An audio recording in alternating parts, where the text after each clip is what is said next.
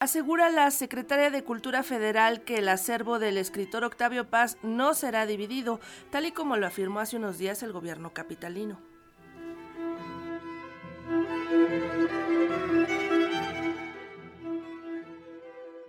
El archivo del Premio Nobel de Literatura Octavio Paz no será dividido en dos partes.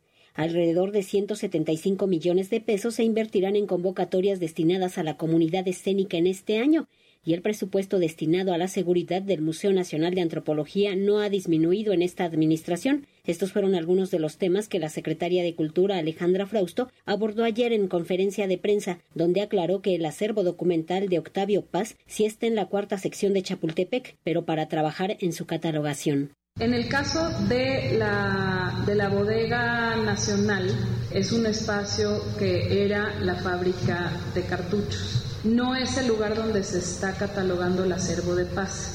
El acervo de paz, eh, ahí hago una, una precisión, y será catalogado en un espacio que ya tiene las condiciones para, sobre todo, estabilizar todos los elementos que contiene este acervo en la antigua fábrica de pólvora. También es en la cuarta sección, pero es donde se está haciendo toda esta catalogación de todo el acervo de paz y de Marillot fue Marina Núñez Vespalova, subsecretaria de Desarrollo Cultural, quien aseguró que el legado documental de Octavio Paz se encuentra en un proceso de estabilización y catalogación a cargo del Centro Nacional de Conservación y Registro del Patrimonio Artístico Mueble, CENCROPAM, y no será dividido, tal y como lo afirmó hace unos días la jefa del gobierno de la Ciudad de México, Claudia Sheinbaum y después se enviará, como fue la voluntad del poeta, al Colegio Nacional. No hay división de bienes. Esto simplemente estamos respetando las últimas voluntades del poeta.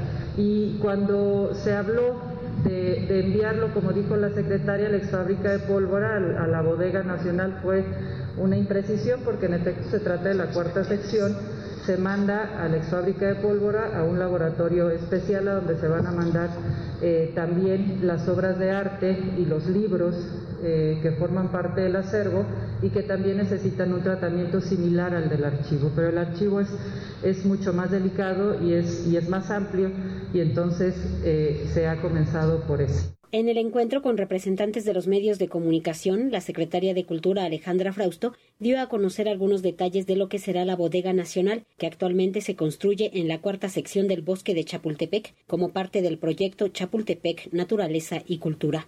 Los propios museos tienen bodegas de tránsito, bodegas para eh, la programación de sus propias exposiciones, de su propia colección permanente, pero desahogarán gran parte todos los museos de Limba en la bodega nacional. Efectivamente, el Sencropam se muda por completo a la bodega nacional cuando está abra.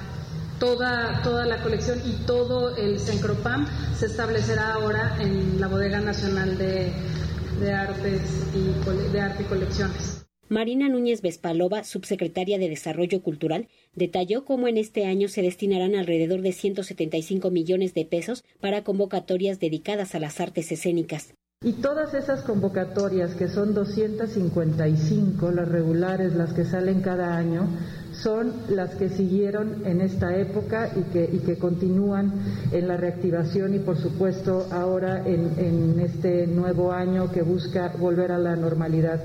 A estas convocatorias que representan aproximadamente una inversión de 1.460 millones de pesos se suman las convocatorias Chapultepec. Chapultepec fue uno de los proyectos que también se instruyó no parar.